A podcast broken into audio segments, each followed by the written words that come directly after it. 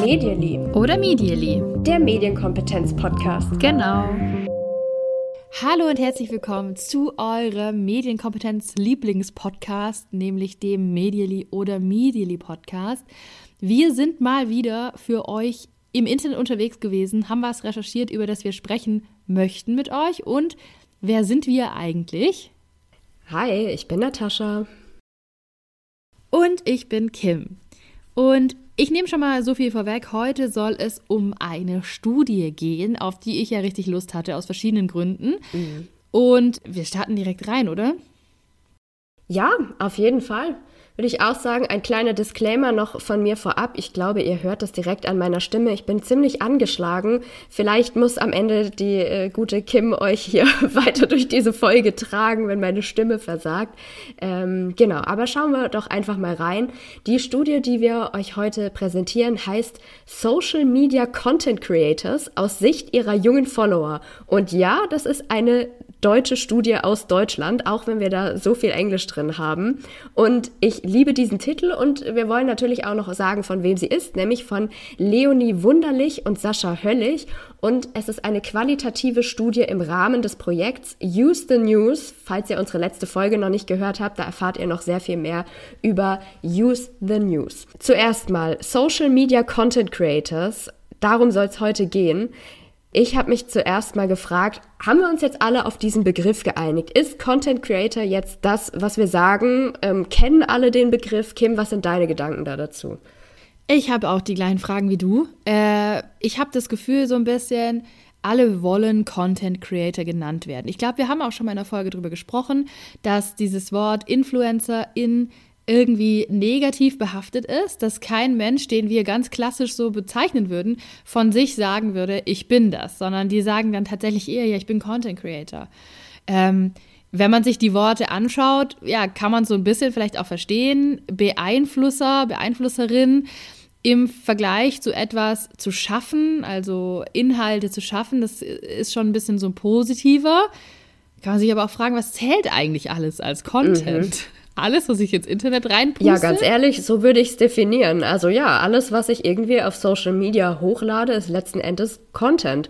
Ob das jetzt ein Stream mhm. ist, ob das Bilder sind, ob das Reels sind, Videos, wie auch immer. Also ich würde das tatsächlich so definieren und ähm, ich finde es auch ganz spannend, weil ich da auch so einen totalen Shift erlebe, dass plötzlich immer wieder von Content Creators geredet wird und eben nicht mehr unbedingt von Influencern oder dass die voneinander abgegrenzt werden. Und das ist ja auch ein, ein Thema in dieser Studie. Wer ist eigentlich was?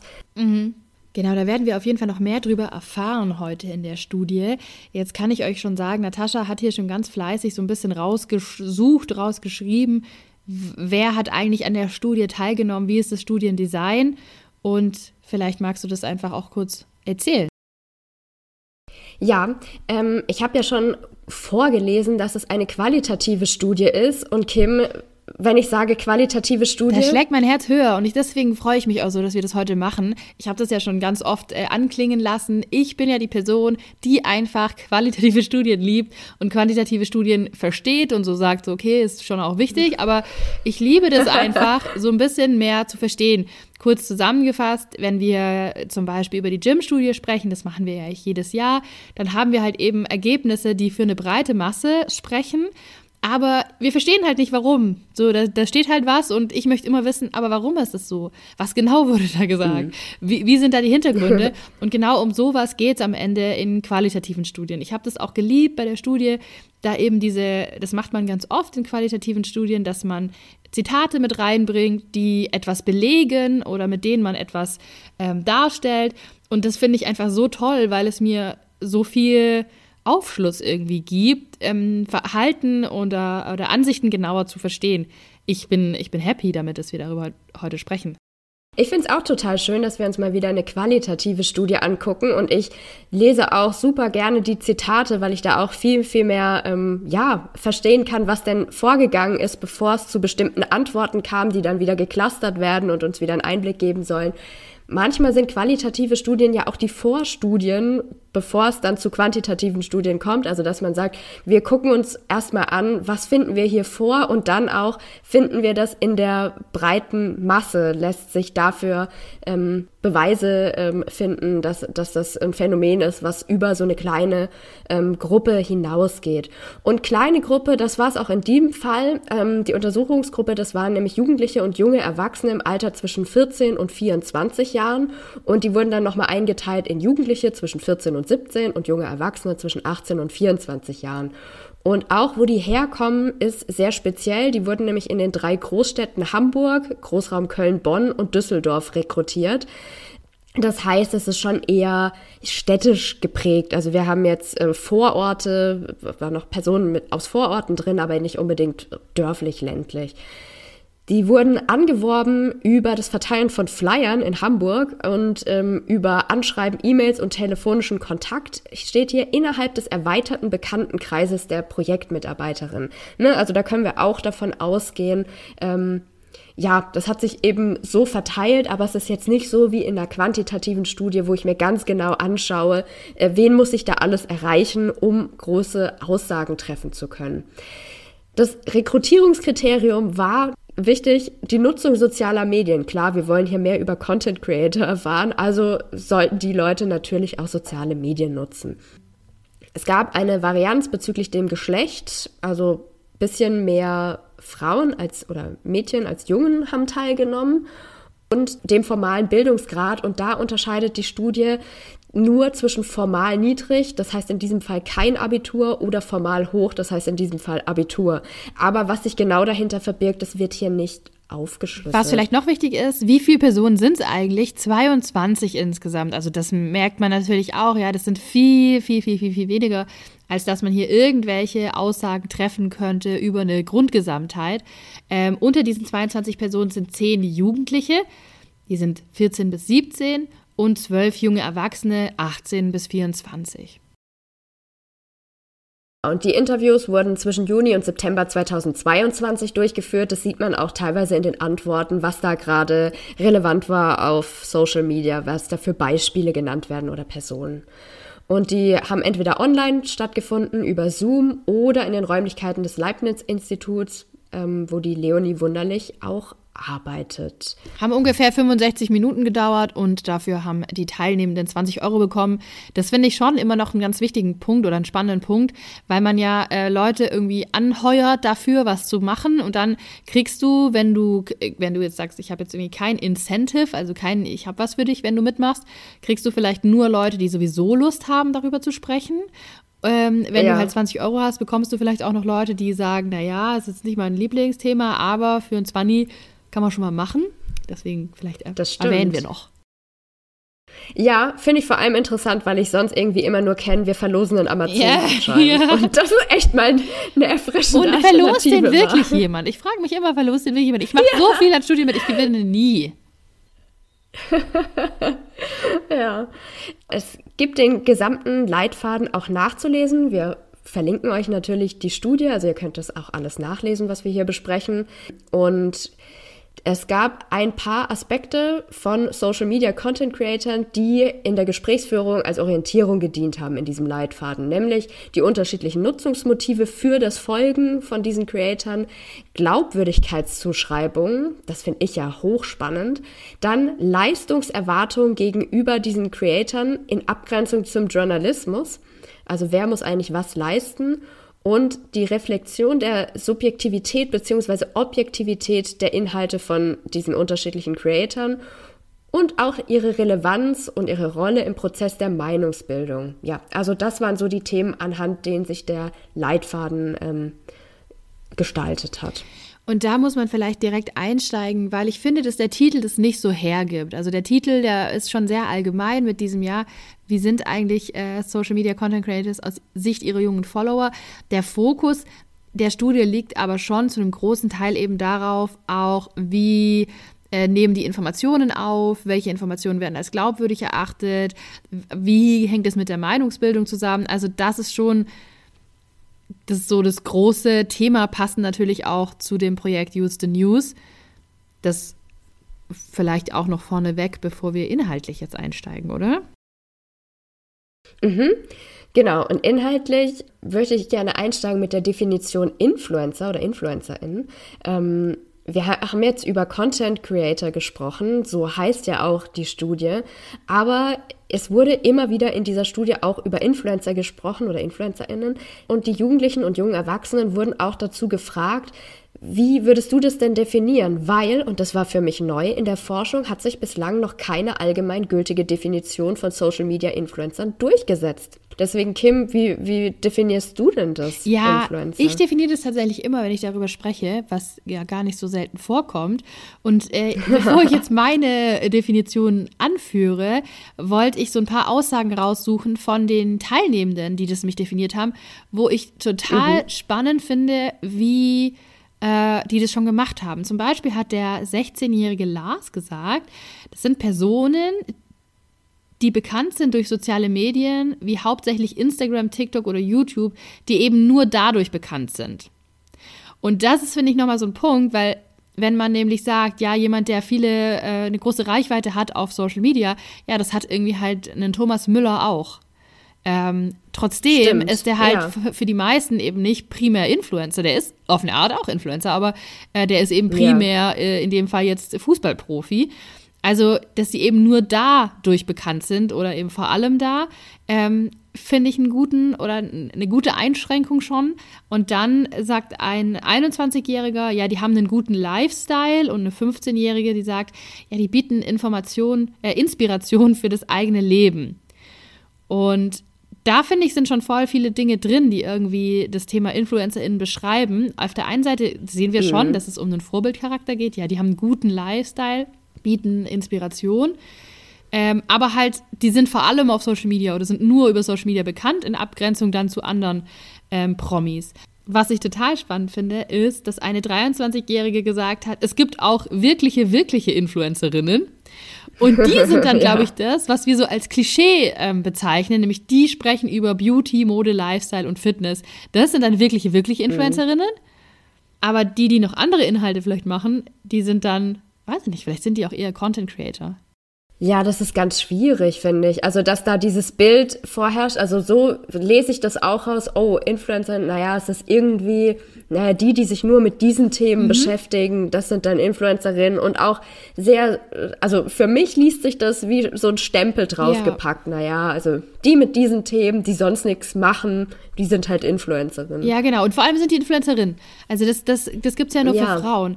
Weil ich mir dann auch dachte, das ist so ein ganz krasses Klischee, ähm, und ich glaube, eine der wenigen Situationen, dass wenn man das Wort Influencer sagt, ist bei ganz vielen trotzdem eine Frau im Kopf erscheint, obwohl man die maskuline Form verwendet. Und ich glaube, das haben wir andersrum nie oder sehr, sehr selten. Ja. Ähm, ja. Und was ist aber dann zum Beispiel äh, mit Personen wie Rezo? der eben noch ganz ja. anderen Content macht, der aber auch in vieles eben mit reinfällt, also ja auch Werbung macht, übrigens auch für More-Produkte, das ist ja gerade ein heißes Thema auf Social Media. Ähm, aber der eben auch Reaction-Videos macht, der aber auch auf Instagram äh, schöne Fotos von sich postet, der ist ja dann kein wirklicher, wirklicher, wirklicher Influencer. Das ist schon. Mhm. Ja. Wird aber in der Studie auch thematisiert. Mhm. Da hat mhm. ja auch einer gesagt, aber Rezo, der sagt ja von sich selber, dass er ein Influencer ist und irgendwie hat er ja auch recht. Er verdient ja, ja auch so sein Geld. Ja. Also total spannend und ähm, die StudienautorInnen, die sagen dann, die Kriterien Themenbereich und Finanzierung, das ist das, ähm, was Jugendliche und junge Erwachsene verwenden, um zu definieren, wer jetzt zu dieser Gruppe der InfluencerInnen mhm. gehört und um sie auch abzugrenzen. Also ich, darüber. Ja. Das, das trifft total das gut, das, äh, um deine eingehende Frage so zu beantworten. Also ich schaue immer, immer auf das Thema mhm. Reichweite auf Social Media, Geld verdienen, zum Beispiel durch Werbekooperationen auf Social Media und ähm, damit versuche ich auch so eine Abgrenzung zu schaffen zu Marken oder Institutionen, weil wenn du auf eine große Marke schaust, die haben auch viele FollowerInnen. Ähm, mhm. Aber ja, es ist so oder so schon eine spannende Debatte, auch junge Menschen das definieren zu lassen. Deswegen fand ich das sehr schön zu hören, ja. was die so gesagt haben. Was ja auch noch ich rausgeschrieben habe, in dem Zusammenhang mit ähm, Werbung vielleicht auch, ist, dass es so ein bisschen auch darum ging, ja, wen schätze ich denn als authentisch ein? Weil das ist ein ganz wichtiger Punkt. Ja, ich möchte Leuten folgen, ähm, die ich authentisch finde. Und da zeigt sich, dass die teilnehmenden Leute eher als authentisch einschätzen, die in der Tendenz weniger FollowerInnen haben, also eher im Zehntausender-Bereich mhm. sind und sich zusätzlich noch durch eine starke Persönlichkeit auszeichnen, weil sie dann einfach nahbarer ähm, sind oder als nahbarer wahrgenommen werden. Und das wiederum finde ich total interessant, wenn wir uns das Thema Werbepartnerschaften anschauen, weil da ist ja das ganz große Kriterium äh, neben der Reichweite ähm, Authentizität. Also das muss glaubwürdig sein, wenn jemand Werbung für mein Produkt macht. Und da wiederum finde ich es total spannend, in den letzten Jahren, kann man schon sagen, zu beobachten, wie viele kleinere Accounts im Zehntausender-Bereich mittlerweile schon wirklich krasse Werbedeals machen und ich habe dann in Anführungszeichen geschrieben dürfen, weil ähm, das natürlich eine Chance ist, weil man damit gut Geld verdienen kann, wenn man einen tollen Werbepartner hat, weil das natürlich auch dazu führt, dass ich sagen kann, Mensch, das, das verbessert meinen Lifestyle ja nochmal, wenn ich tausend Produkte von dieser tollen Marke habe. Aber es macht ja total Sinn, weil die eben für so authentisch gehalten werden. Also diese, diese kleineren InfluencerInnen für Werbe, Werbung zu nutzen, es ist logisch. Hat jetzt, macht jetzt für mich alles Sinn. ja, und es ist auch krass, wenn äh, wir einfach sehen, wie, wie stark das alles von, von Werbung durchsetzt ist und das irgendwie ne, für uns auch gleich der, der Bezug gleich zu Influencern und Influencern ist. Ähm, ich mache das nämlich tatsächlich manchmal so, wenn ich ähm, diesen Begriff erkläre, dann sage ich auch oft, ähm, ich erkläre es anhand von to influence bedeutet beeinflussen.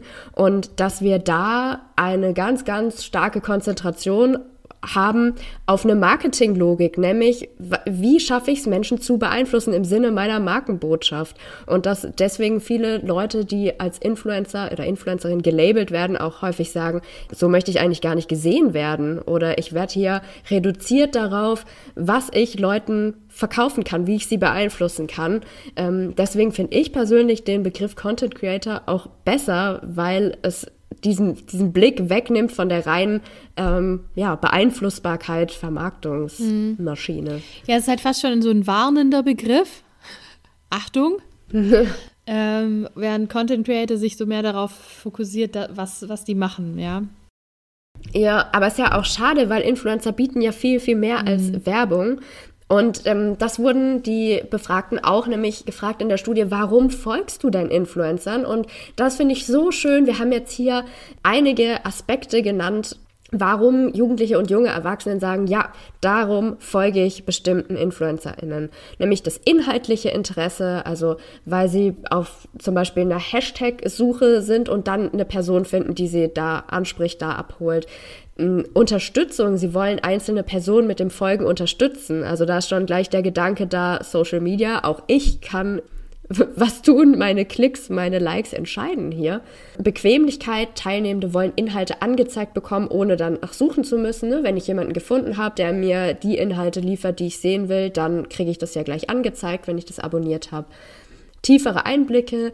Teilnehmende wollen einzelne Personen über mehrere Plattformen verfolgen. Das finde ich ja auch so spannend. Wir haben ja eigentlich kaum mehr Leute, die auf nur Instagram aktiv sind, sondern die sind in aller Regel bei Instagram, bei TikTok, bei Snapchat, bei YouTube, you name it. Und da geht es halt immer weiter. Es gab noch zwei weitere Punkte, nämlich bestimmte Anlässe.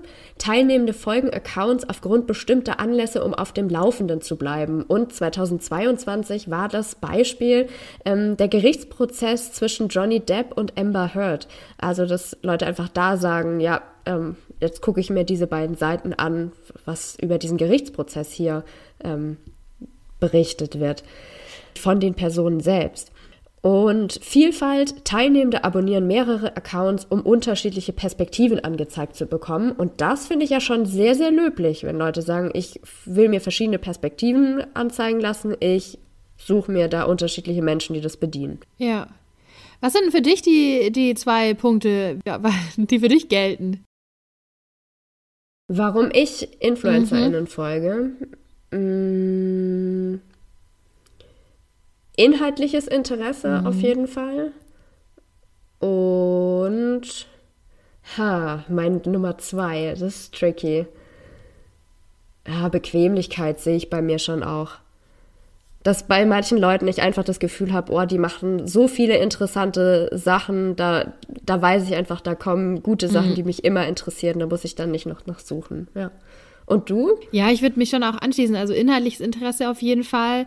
Ich habe aber total in letzter Zeit auch das Thema bestimmte Anlässe. Also, mhm. dass ich irgendwie was sehe oder ich habe ja schon hier zugegeben, öffentlich, kann ich es auch nochmal sagen, ich gucke ja Trash-TV-Sachen und dann, ähm, ja, da geht es ja darum, dass du danach denen irgendwie folgst und dann irgendwie mein mhm. Statement zu äh, dies und das irgendwie dir anhörst. Das spielt schon auch eine Rolle für mich. Oder ich bin dann hier am Gärtnern und dann sage ich, boah, geil, ich muss hier irgendwie noch mehr so Accounts folgen, die mir so Tipps geben. Ähm, mhm. Und dann schlägt es aber auch manchmal um in dieses Thema unterstützen. Und zwar so, du findest ah, halt ja. so einen kleinen Account und denkst dir so, oh, du machst voll die guten Sachen, ich like immer, ich, ich bin immer die Person, die für dich liked. Ähm, ja. Ja. Kann man sich auch mal fragen, kann man auch mal diskutieren mit jungen Leuten. Hey, warum folgt ihr denen überhaupt? Und ich glaube, es ist total schwer, das zu äußern, also zu sagen, warum? Und dann hat man hier mhm. so in der mhm. Hinterhand so Punkte, warum es sein könnte und kann dann irgendwie, ja, ich würde gern zum nächsten Punkt kommen und das fand ich nämlich sehr, sehr spannend. Ich habe den mal übertitelt mit Reflexionsfähigkeit und das Wissen über InfluencerInnen. Und da ähm, wird in der Studie eben geschrieben, dass sich in den Interviews durchaus gezeigt hat, dass die Befragten ein sehr hohes Maß an Hintergrundwissen über die von ihnen genutzten Accounts der Content Creator hatten und deren Rolle als Informationsvermittelnde auch kritisch reflektieren. Ähm, und vor allem bezieht sich eben dieses Reflexionswissen auf den Bereich beruflicher Hintergrund und damit eben verbundene Expertise, auf das Thema vielleicht mangelnde Objektivität und auch Werbung und Einkommensquellen. Und das ähm, kommt in der Studie immer wieder vor, dass die relativ gut Bescheid wissen darüber, wie verdienen die eigentlich Geld, warum machen die Werbung, was kann das heißen. Ähm, und ich habe das Gefühl, dass es schon auch vielleicht daran liegt, dass wir dieses Thema ganz oft in den Fokus nehmen, wenn wir über, ähm, ich sage jetzt auch mal, Content Creator sprechen. Äh, hey, ihr müsst aufpassen, weil die machen Werbung und wenn die Werbung machen, dann beeinflussen die euch. Da ist schon relativ viel Wissen da. Hm. Ja, kann man mal im Kopf behalten, finde ich. Aber wir sollten auch nicht vergessen, dass es ja eine sehr, sehr kleine Gruppe war und die formale Bildung von denen auch im Allgemeinen eher hoch einzuschätzen ist. Und ich glaube, dass man mit einem, mit einem anderen Sample, also mit anderen ähm, Befragten, da möglicherweise auch zu anderen Ergebnissen gekommen wäre. Unbedingt. Also das finde ich auch ganz wichtig zu erwähnen. Und noch dazu möchte ich an der Stelle dieses ein bisschen das Thema Third-Person-Effekt aufgreifen. Denn das Wissen Aha. darüber, dass jemand hier Werbung macht und dass es vielleicht nicht objektiv die eigene Meinung ist und dass ich das vielleicht nicht glauben sollte, schützt mich persönlich, mache ich jetzt ganz mich persönlich, nicht davor, beeinflusst zu werden, nicht davor, nicht seit Wochen mir zu denken, oh, ich hätte das auch gern, das würde ich mir auch gern kaufen. Also Wissen allein ist ja oftmals nicht, äh, also es ist ein, ein, guter Startpunkt, aber es ist ja nicht so, dass man trotzdem nicht mehr betroffen sein kann davon, dass es einen ähm, in eine Richtung schubst, in die man eigentlich nicht gehen will. Ja, äh, hört dazu auch gerne unsere Folge zum Third-Person-Effekt. Ja, was ich auch sehr, sehr schön fand in der Studie war ähm, die Frage, wann oder wie wird InfluencerInnen bewusst entfolgt. Das ist nämlich total cool, dass hier auch wirklich Punkte aufgeführt werden, bei denen Jugendliche oder junge Erwachsene gesagt haben, ja, ähm, das sind für mich solche Punkte, wenn die erreicht sind, dann drücke ich auf Entfolgen, deabonnieren und so weiter. Magst du uns die kurz präsentieren oder? ja, ich präsentiere mal die Punkte. Ähm, wir können vielleicht nachher noch einzelne Zitate rausgreifen. Also ein Punkt natürlich. Fehlendes Interesse, wenn die Inhalte einfach nicht mehr interessant sind oder nicht mehr die Zielgruppe des Accounts ist, ähm, passiert im, im, Lebensverlauf einfach ganz oft, äh, mhm. wenn man mhm. auch überlegt, es gibt einfach ähm, Social Media Content Creator, die immer äh, ihre Zielgruppe bei, ich sage jetzt mal 10- bis 12-Jährigen halten und selber zwar älter werden, aber ihre Inhalte halt nicht. Muss man irgendwann raus vielleicht. Äh, Victoria Serena. äh, die sind doch zwölf. ähm, oder, oder 16 oder so, keine Ahnung. Äh, fehlende Identifikation und Werte. Die Teilnehmenden können sich dann nicht mehr mit den Inhalten oder den Werten, die eine Person vertritt, identifizieren. Dann gibt es den Punkt temporärer Hype. Also bestimmter Hype oder Trend, den hat man halt mitgemacht und das ist jetzt vorbei, deswegen ist es oh, nicht ja. mehr interessant. Bestimmte Anlässe zum Grund zum Entfolgen, ähm, zum Beispiel die Trennung von Bibi und Julian oder das Thema um Finn Kliman. Ähm, genau, auch total nachvollziehbar. Oder, und das möchte ich unterstreichen, weil ich das richtig cool finde, die Reinigung des Feeds, die Teilnehmende entfolgen einfach bestimmten Account, um den eigenen Feed, den Social Media Feed, positiv oder positiver zu gestalten. Ja, das ist ja schon also Next Level, dass die Jugendlichen und jungen Erwachsenen hier angeben, das zu machen. Da würde ich sagen, da würde ich mich auch gerne sehen und ich denke mir immer, das musst du auch mal machen und ähm, ja, hab's aber bisher immer vernachlässigt. Machst du das nie? Ja, das ganz ist, selten, das aber schlecht, aber ich sollte du. das wirklich mal wieder machen. Ja, ich weiß es. Das ist aber schlecht, da müssen wir ganz ehrlich hier miteinander sprechen. Ja, ich mache das auch zu selten oder halt nie ausführlich genug, aber ich fange immer wieder mal an und denke mir so, nee, Schluss damit.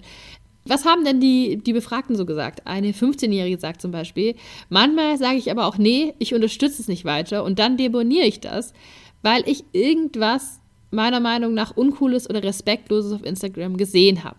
Eine andere Person ist der Meinung, dass sie ein falsches Bild vermittelt. Zum Beispiel Kylie Jenner habe ich entfolgt oder Kim Kardashian, weil es mich einfach triggert, wie die aussehen und dass das alles normal sein soll. Außerdem Stars, die immer nur perfekt aussehen, sowas habe ich entfolgt, genau wie manche Rapper, die viel, viele Drogen nehmen und sowas als normal empfinden. Die habe ich auch entfolgt, hat eine 21-Jährige gesagt.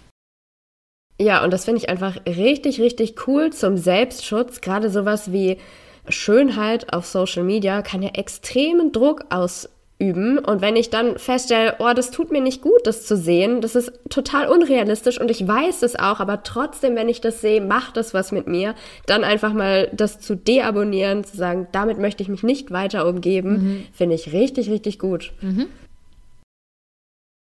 Was auch gemacht würde, da würde ich jetzt, glaube ich, gerne inhaltlich kurz hinspringen, ist, dass man schaut, was gibt es denn für Typen von Accounts?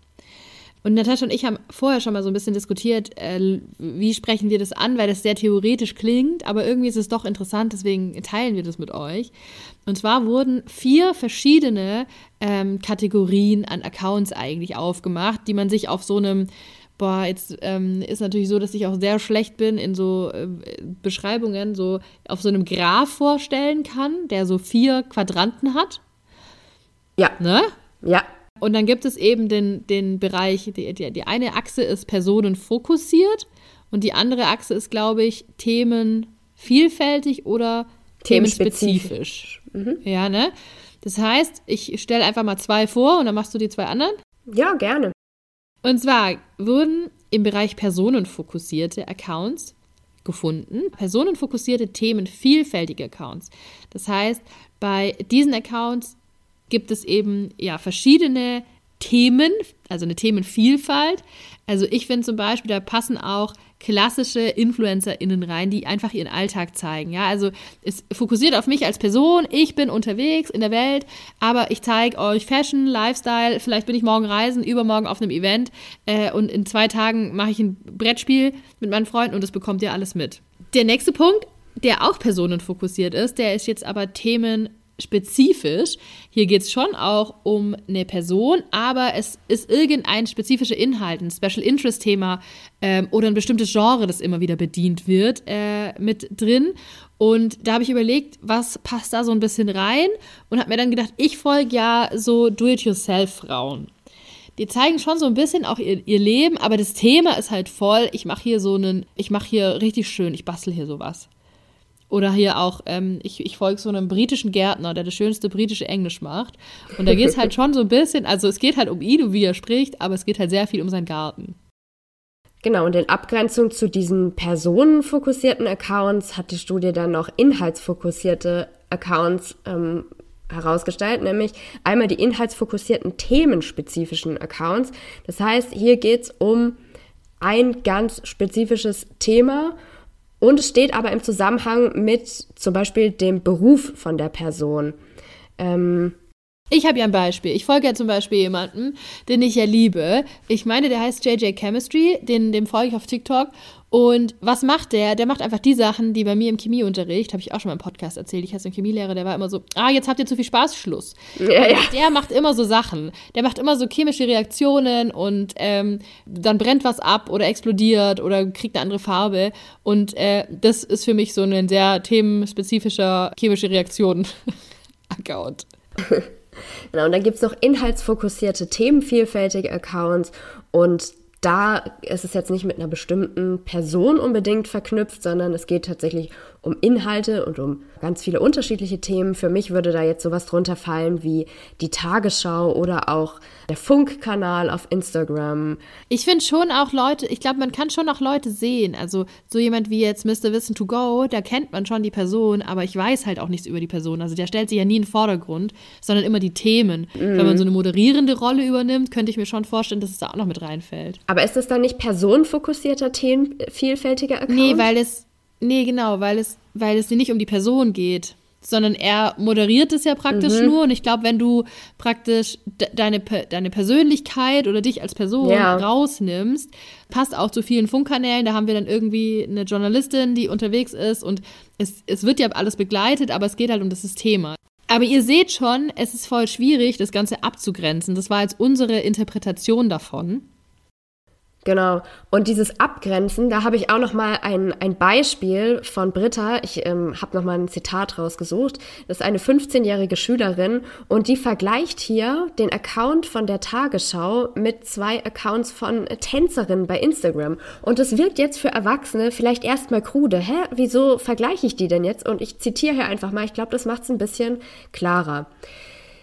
Ich möchte nicht von der Tagesschau, dass meine Meinung beeinflusst wird. Ich möchte, dass das ganz wahr und einfach die Fakten auf den Tisch sind. Indem aber zum Beispiel Katharina Glas oder Paulina Wallner, äh, in Klammern, das sind wohl Tänzerinnen, ich kenne die auch nicht, Klammer zu, sagen, hilf den Geflüchteten, kriege ich ja die Meinung schon ein bisschen mit zugeschrieben. Oder indem sie sagen, denen geht es schlecht und wir müssen da helfen.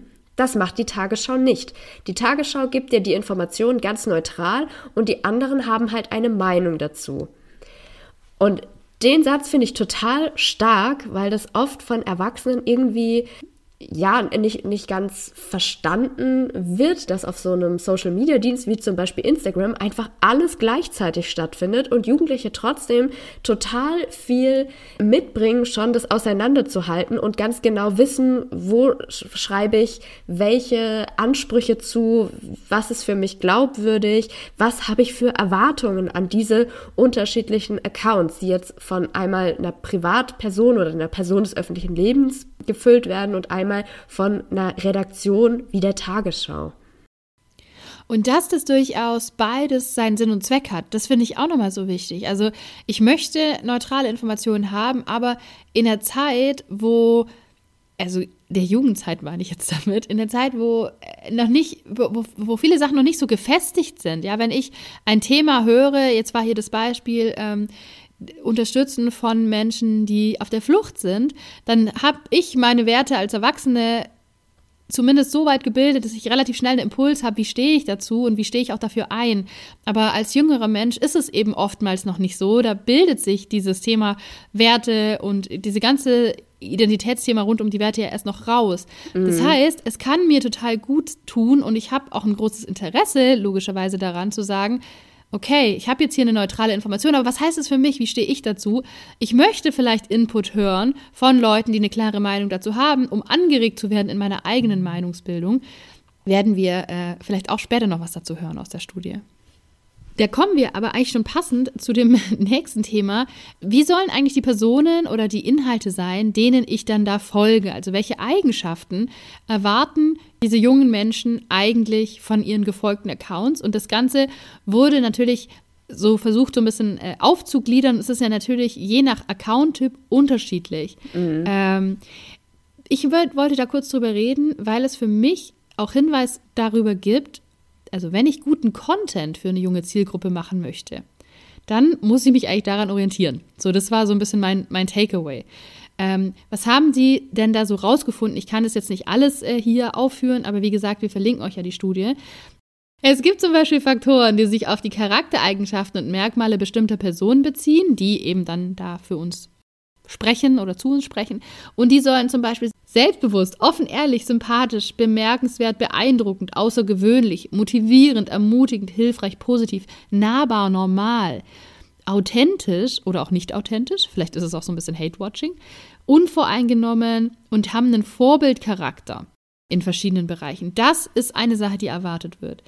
Dann, wenn es um die Darstellung oder Aufbereitung der Inhalte geht, die ich mir anschaue, dann möchten diese jungen Menschen, dass sie kurz und knapp aktuell sind, dass sie neutral, objektiv sind, sinnvoll, tiefgründig, seriös, verlässlich, gesellschaftskritisch, aufklärerisch, spannend, informativ, interessant und ich muss auch noch nennen, ästhetisch. Mhm. Ja, aber ist ein Thema, was ich so krass finde auf den Plattformen, insbesondere Instagram. Du musst, du musst es in die Instagram-Ästhetik packen, wenn du es nicht machst, kann deine Info noch so gut sein, wie sie will. Ich kenne nur einen, der erfolgreich ist auf, auf Instagram, der keinen Bock hat auf diese Instagram-Ästhetik. Robinka Schnögelrögel. Wie bitte? Kennst du den noch nicht? Nein, ich. Das, das klingt wie so, ein, wie so ein kleiner Zwerg aus Harry Potter, keine Ahnung. Nein, Rovinga Schnögelrügel, der ist mega cool. Ich verlinke euch den auch. Ähm, muss man kennen. Das ist so ein ähm, Nature-Influencer, Content Creator, wie auch immer. Der hat so einen Naturgarten und dann geht er mal so hin und sagt so Pflanzen, die ich liebe. Und dann ist es einfach, dann ist er einfach mega hyped und ist so, oh mein Gott, was ist hier los? Hier ist ein richtiges Buffet. Hier ist wieder. Und dann sagt er Pflanzen, die ich hasse. Und dann hasst er halt Pflanzen und so. Der ist aber richtig bekannt, Natascha. Das ist nicht ein Special Interest Thema von mir. Der ist wirklich richtig bekannt und der macht es, den Content findet nicht Instagram-Ästhetik. Alles klar, alles klar, Gartenkim. Weiter geht's. Und der letzte Punkt ist, äh, wir haben jetzt ja schon Faktoren, wie soll die Person sein, der ich folge? Wir haben, mm. wie sollen die Inhalte sein, die ich mir anschaue?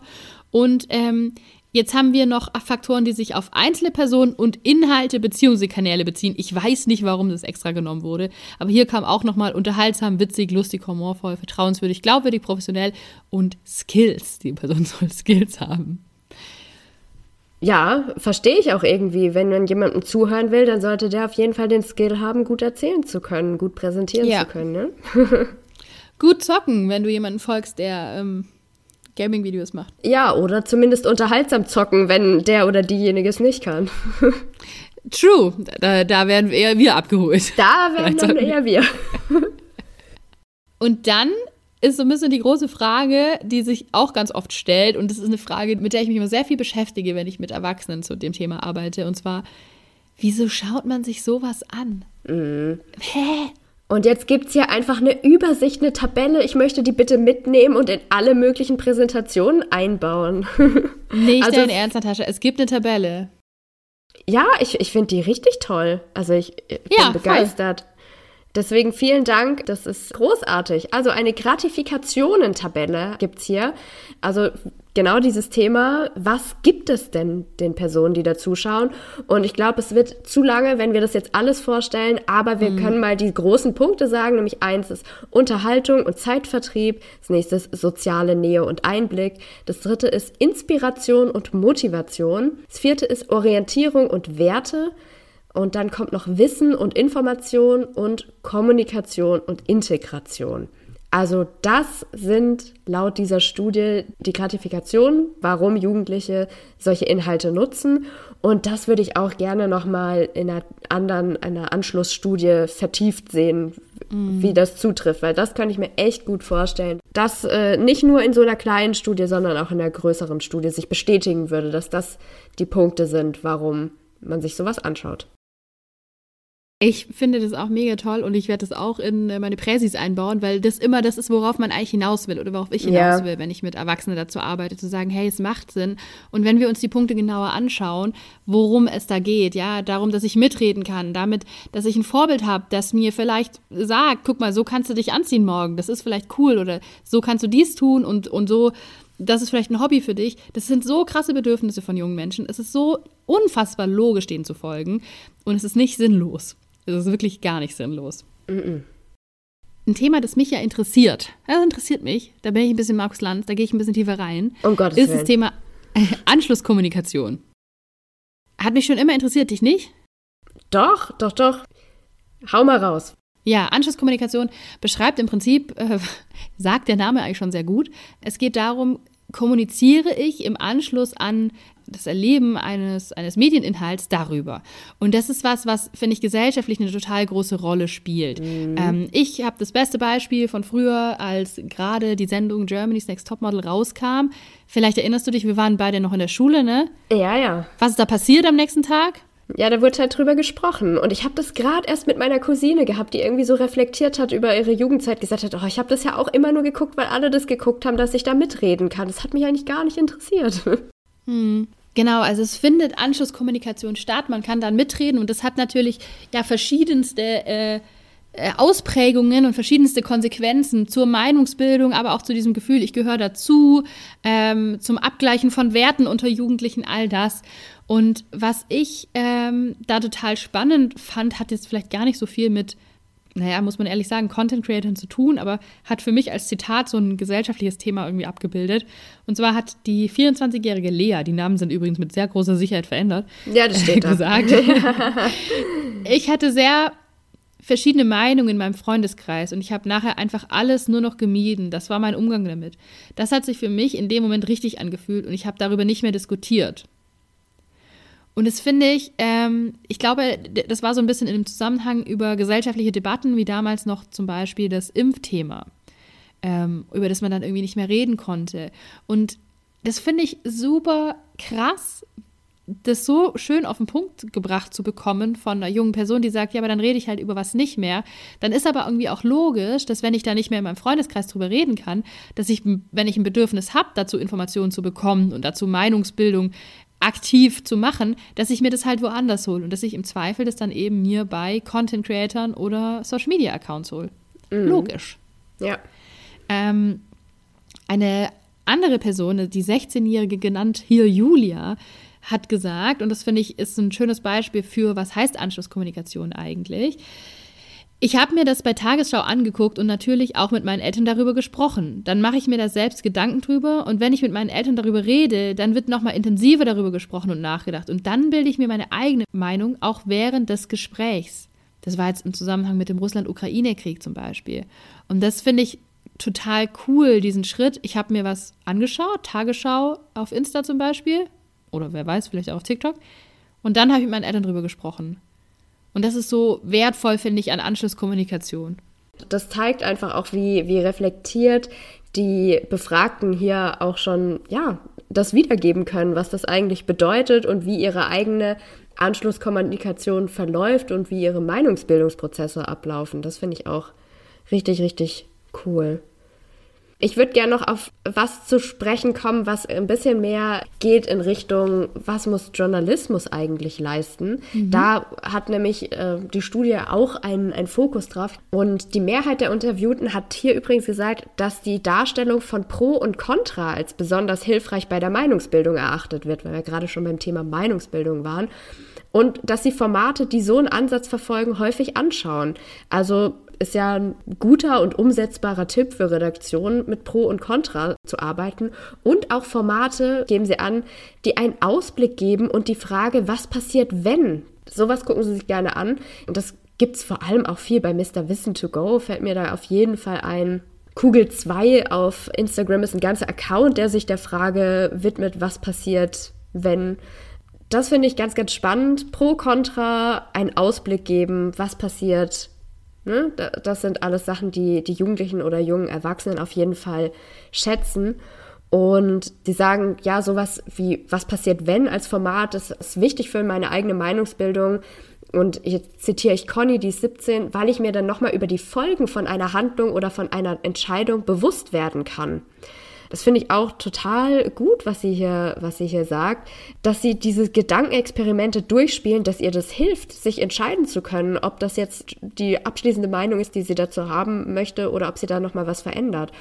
Und Elias, der ist 21, der ähm, ist auch schon sehr fortgeschritten ähm, in seinem Nachrichtennutzungsverhalten. Der sagt, er ähm, benutzt mehrere Quellen und vergleicht ihre Inhalte. Und ich zitiere hier, je mehr unterschiedliche Quellen man sich anguckt, desto ein gesamtheitlicheres Bild bekommt man und kann sich am besten eine eigene Meinung bilden. Und jetzt finde ich es besonders spannend.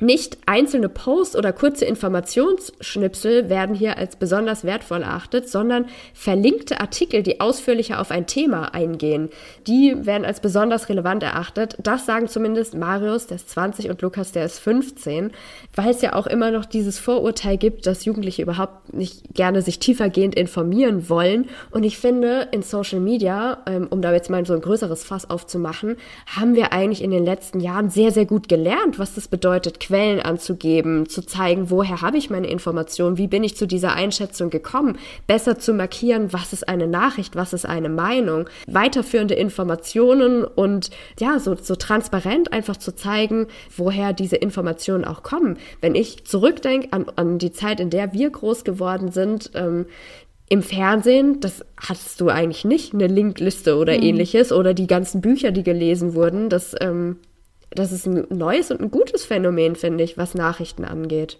Ja, kurzer mhm. Exkurs. Nee, total wichtig. Auch was du sagst mit diesen Quellen angeben, das finde ich, wird eigentlich nirgends so vorbildlich gemacht wie von, ich sage jetzt mal für mich, sehr guten äh, Content Creatoren. Also ich finde, ich war, ich habe mich gerade gefragt, wer hat denn das so richtig angefangen hier im deutschsprachigen Raum? Und ich denke, Rezo. Rezo. ja. Oder ja, der hat damit irgendwie angefangen. Und es gibt immer mehr Accounts, denen ich folge. Auch ich bin ja zum Beispiel auch großer Fan von Ole Liebel auf TikTok. Ich weiß nicht, ob du den kennst. Ähm, der gibt immer am Ende die Quellen an, die werden kurz eingeblendet, aber trotzdem, die sind da. Und es gibt, finde ich, mir so einen äh, Mehrwert, wobei man natürlich auch sagen muss, könnte man natürlich auch missbrauchen. Ja, ich kann da auch irgendwas einblenden, wenn das niemand nachschaut, ob das stimmt, kann ich natürlich mir auch so auf Fake äh, Glaubwürdigkeit erhaschen, wenn das missbraucht werden würde. Ja, das stimmt. Soweit habe ich jetzt noch gar nicht gedacht. Ja, und natürlich machen das auch viele ähm, Qualitätsmedien so. Ähm, zum Beispiel Korrektiv, die Faktcheck-Seite, die hat immer ganz, ganz ausführliche Links noch dazu. Wie sind wir zu unseren Informationen gekommen? Du kannst während dem Artikel auf alle möglichen Sachen klicken und da eben weiterlesen.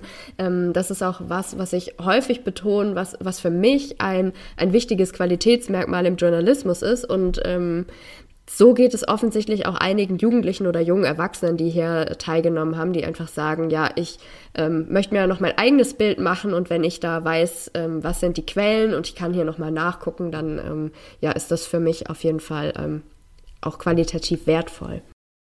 Hm. Ich finde es auch total reflektiert, was da gesagt wurde. Ne? Also was du gerade vorgelesen hast, diese Zitate, das ist ja ein Träumchen. Ähm, auch hier schwierig natürlich mit Rückschlüssen auf andere. Es ist halt eine kleine Gruppe, die befragt wurde. Ja. Ähm, bevor wir zu den schönen Schlussfolgerungen, wie ich finde, kommen, ja, habe ich noch einen Teil, der mich nicht so positiv ähm, überrascht hat, sage ich jetzt mal. Und mhm. zwar wurden eben auch Unterschiede in Bezug auf Geschlechter und Alter sich angeschaut. Und da möchte ich erinnern, wir haben schon 2019, glaube ich, eine, eine Folge gemacht zur Malisa-Studie, mhm. wo es mhm. tatsächlich grob darum ging, wie, wie weibliche Selbstinszenierung in sozialen Medien, glaube ich wo es ein Zitat gibt, das ich auch häufiger verwende, wo, glaube ich, eine YouTuberin, ich sage jetzt mal sinngemäß sagt, ja, je stereotyper du dich darstellst, desto besser kannst du halt Geld verdienen. So. Ja. Deswegen macht es Sinn, das zu machen. Und leider jetzt 2022, wo diese Studie durchgeführt wurde, Ende des Jahres, zitiere ich einfach einen kurzen Teil aus der Studie und zwar Während Mädchen zwischen 14 und 17 Jahren überwiegend Persönlichkeiten, mit denen sie spezielle Interessen teilen und Persönlichkeiten aus dem Bereich Fashion, Lifestyle und Sport folgen, sind bei den männlichen Jugendlichen eher Persönlichkeiten relevant, die ihrer Profession nachkommen, insbesondere Sportlerinnen und Sportler, Comedians und Politikerinnen und Politiker. Ja, zusammengefasst kann man sagen, dass Jungs irgendwie anscheinend eher Themen und professionelle Sachen sich anschauen, während Mädchen eher auf Persönlichkeiten, und da habe ich jetzt mitgeschrieben, mit Interessen aus sind. Mhm.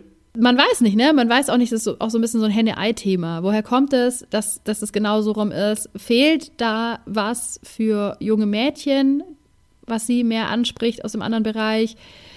Sind es Frauen, die eigentlich ja genauso, also eine Influencerin, die ihren Lifestyle zeigt, ist in der Regel eine extrem professionelle Person, die genau weiß, was muss ich zeigen, womit bin ich erfolgreich, was auch das Zitat, das ich versucht habe wiederzugeben von dieser YouTuberin, äh, ja auch zeigt.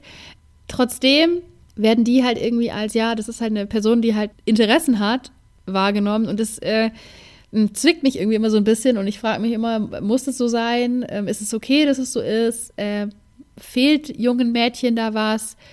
Fehlt Frauen was, die sich online zeigen, dass sie sich da auf eine andere Weise auch mehr in, im Bereich, das ist mein, mein, meine Profession, darstellen können? I don't know. Verstehe ich voll dieses Gefühl. Ähm, ich habe gerade drüber nachgedacht, ob diese Frauen, die jetzt genannt wurden, also Persönlichkeiten aus dem Bereich Fashion, Lifestyle und Sport, ob die nicht vielleicht auch gesellschaftskritische politische Inhalte machen und Jugendliche das jetzt gar nicht unbedingt genannt haben, weil sie denen vielleicht mal gefolgt sind für Fashion oder Lifestyle und dann trotzdem irgendwie mit ganz anderen Themen in Kontakt kommen.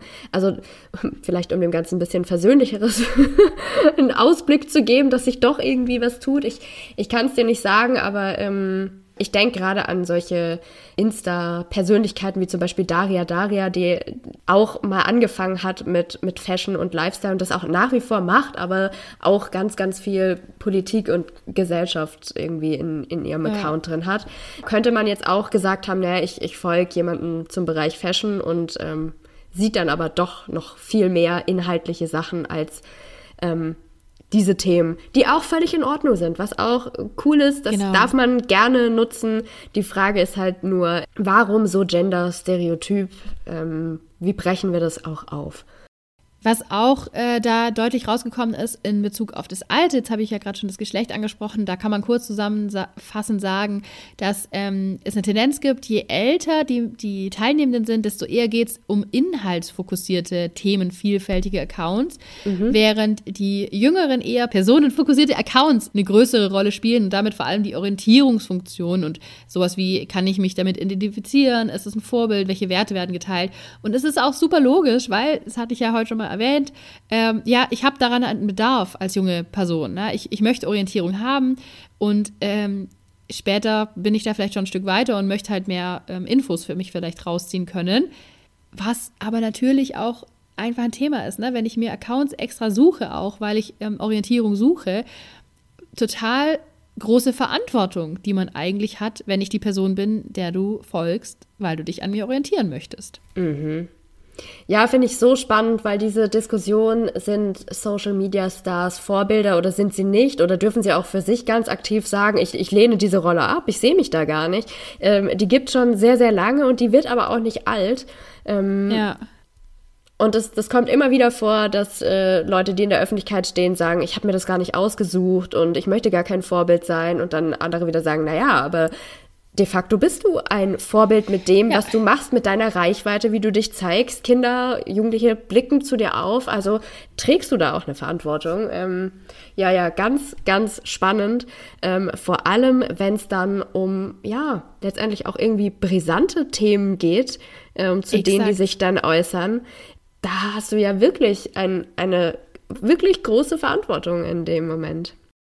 Exakt. Und dann kann man auch wieder sagen, oh, manchmal vielleicht dann doch gut, dass sich da nicht politisch geäußert wird, vielleicht, weil Leute vielleicht sich ihre Verantwortung doch bewusst sind und sagen, boah, ich bin da keine Expertin in dem Thema. Mhm. Ähm, auf der anderen Seite könnte man auch sagen, ja, aber dann informier dich dazu, weil du hast auch die Verantwortung, dich dafür zu äußern. Und das ist ja gerade was, was ganz viel auch debattiert wird, glaube ich, im aktuellen ähm, Krieg, ähm, im Israel-Palästina-Krieg.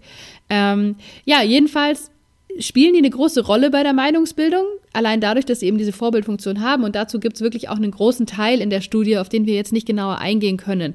Es lohnt sich aber, sich da reinzuschauen, weil ich möchte an der Stelle an die Gym-Studie 2022 erinnern, wo nämlich, und das weiß ich auswendig, auf Platz zwei bei der Frage, wo bekommst du Informationen zum aktuellen Tagesgeschehen her, auf Platz zwei Instagram und auf Platz drei TikTok ist. Das heißt, daher holen die sich Infos, daher holen die sich auch Meinungen also total wichtig, da eine Kompetenz aufzubauen, zu erkennen, was ist Information, was ist Meinung, wer hat die Skills, wer hat den Background, mir wirklich gute Informationen zu liefern. Ähm, mhm. Habe ich gerade ja. erst mit einer, mit einer Fachkraft drüber gesprochen, die gesagt hat, dass das ihr täglich Brot ist, ähm, dass Jugendliche zu ihr kommen mit Sachen, die sie auf TikTok gesehen haben, ihr das dann nochmal zeigen und sagen, ja, stimmt das jetzt? Ist das echt? Und sie dann auch manchmal sagt, ich habe auch Schwierigkeiten, das dann zu entkräften. Und am besten ist es eigentlich, auf TikTok direkt ähm, da Inhalte zu bringen, die dann das widerlegen und auch für die Jugendlichen in einer angenehmen Sprache und Aufmachung das so präsentieren. Habe ich schon mal Fake Check offiziell hier von Funk, den TikTok-Kanal, empfohlen? Fake Jake. Also Fake wie der Fake und Check wie der Check.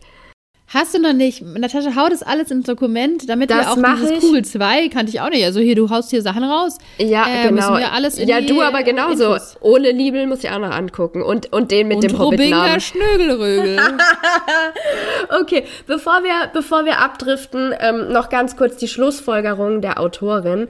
Die finde ich nämlich ähm, noch, noch sehr schön und die, ähm, wenn ihr jetzt zuhört, ähm, könnt vielleicht für euch auch mitnehmen.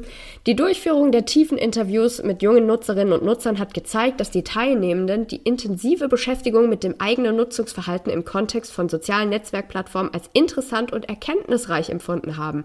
Daher scheint es gerade mit Blick auf schulische Bildungsinitiativen vielversprechend, anhand ähnlicher Aufgabenstellung die Selbstreflexion von Schülerinnen und Schülern über die eigene Nutzungsweise und dahinterliegende Motive zu fördern. Und wie schön, da habt ihr ja direkt mit dieser öffentlich einsehbaren Studie schon was, mit dem ihr loslegen und arbeiten könnt. Zum Beispiel mit diesen Gratifikationen oder mit dem Leitfaden, da könnt ihr euch Fragen rausziehen. Es ist schon alles da. Wie cool. Und dann gibt's noch was zum Thema Journalismus und was sie da empfiehlt, da zitiere ich auch nochmal, es scheint ratsam, bei der schulischen Behandlung zum einen die Arbeitsweisen und Sorgfaltspflichten des professionellen Journalismus zu thematisieren und inwiefern sich diese von Standards anderer in sozialen Medien auftretender Akteurinnen und Akteure abgrenzen. Zum anderen ist es aufgrund der Identifikations- und Vorbildfunktion, die einzelne Social-Media-Persönlichkeiten insbesondere für Jugendliche einnehmen, wichtig, Wissen über Auswahl und Darstellungsmethoden von Inhalten zu vermitteln, aber auch über die Konstruktion von Realität in sozialen Medien, insbesondere mit Blick auf durch spezifische Selektionsentscheidungen entstehende Gesamteindrücke. So, also nochmal in einfach zusammengefasst, Bitte Kindern und Jugendlichen beibringen, was muss Journalismus leisten, was sind Kriterien, wie arbeiten Redaktionen und wie kommt es zustande, dass Social Media Akteure, Content Creator, wie auch immer wir sie jetzt nennen, zu denen eine starke Bindung besteht, dass die Inhalte veröffentlichen, wie schaffen die das ähm, da auch in den Köpfen von jungen Menschen Realität zu erzeugen, wie schaffen wir es, äh, dass da auch nicht so ein enger Blick entsteht von ganz wenigen ausgewählten Personen, die dann das prägen, was Kinder und Jugendliche im Zweifelsfall denken. Und das kann ein sowohl als auch sein. Das finde ich auch nochmal ganz wichtig. Wir sind ganz schnell dabei, das zu sagen, oh Gott, dann holen, gucken die sich das auf Insta und TikTok an, um Gottes, und dann machen die da Meinungsbildung so. Vielleicht, wenn wir diese Sorge haben, ist unsere Verantwortung zu sagen, hey, dass die da Meinungsbildung machen wollen, dass die da Vorbilder haben wollen, die ihnen vielleicht ihre Meinung zeigen, an der man sich orientieren kann, das wird so sein und vielleicht ist es auch einfach okay und vielleicht ist es dann aber unsere Verantwortung zu sagen, ich zeige dir, woran du gute Informationen erkennen kannst, zuverlässige Informationen erkennen kannst und ich zeige dir vielleicht auch auf den gleichen Plattformen, wo du unterwegs bist, Accounts, die genau das machen.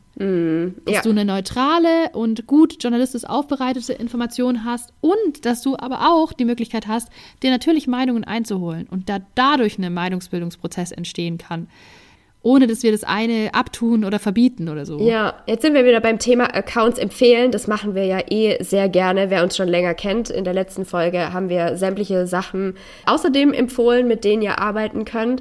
Dann würde ich sagen, singen wir noch zum Abschluss. So machen wir das mit meiner verstopften Nase und deiner Cool. ähm, verlorenen Stimme, aber wir machen Ja. das für euch. Was hast du diese Woche gelernt, Natascha?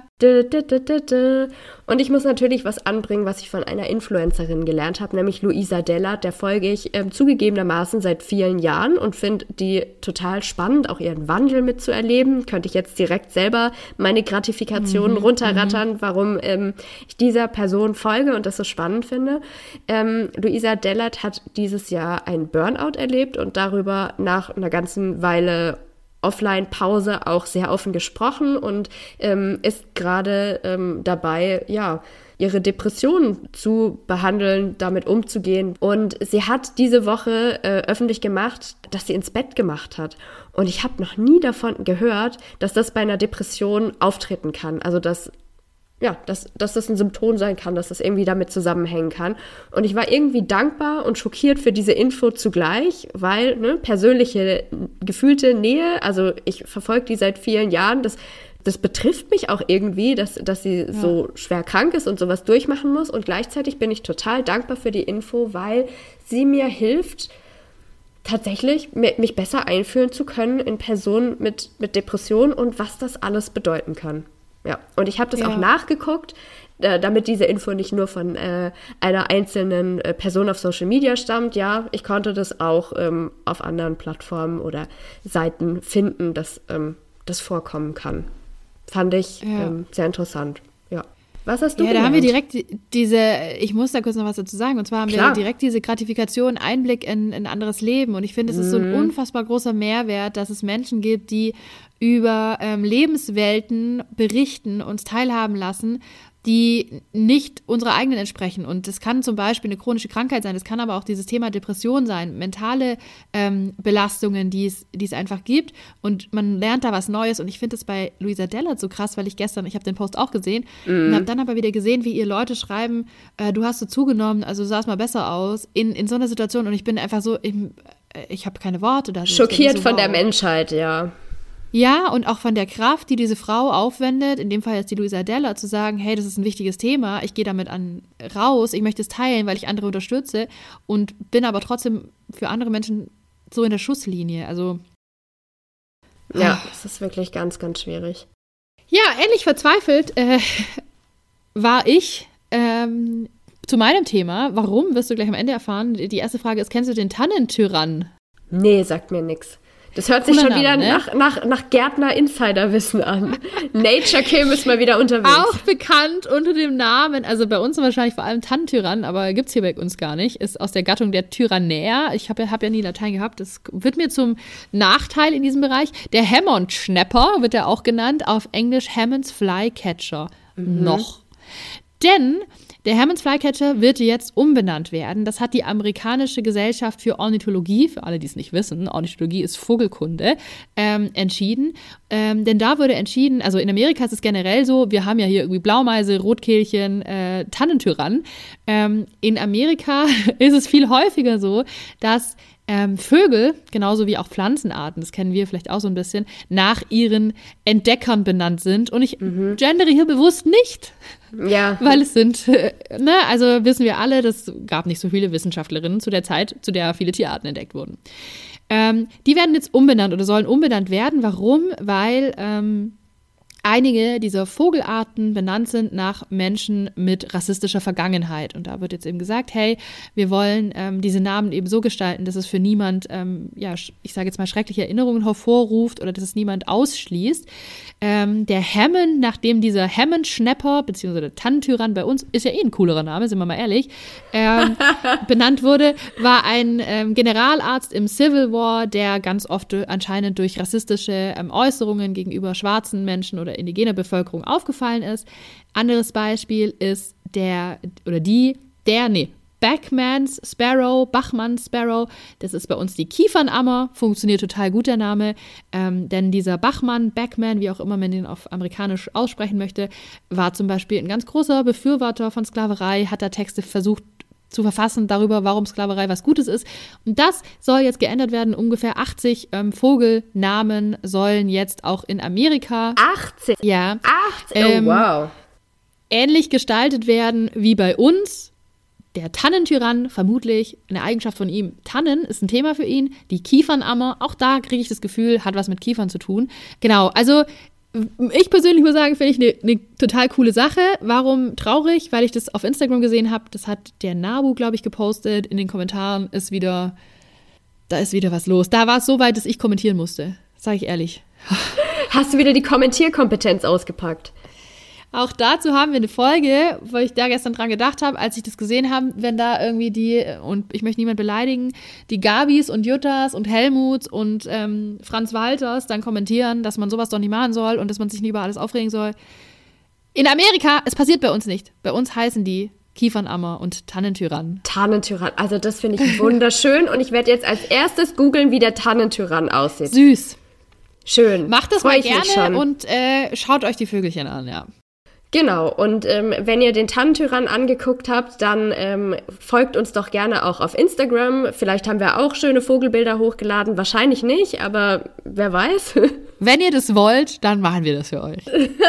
dann äh, schreibt uns das. Wenn ihr uns anderweitig schreiben wollt, dann äh, medially.podcast.gmail.com für alle, die nicht auf Instagram unterwegs sind. So könnt ihr uns erreichen.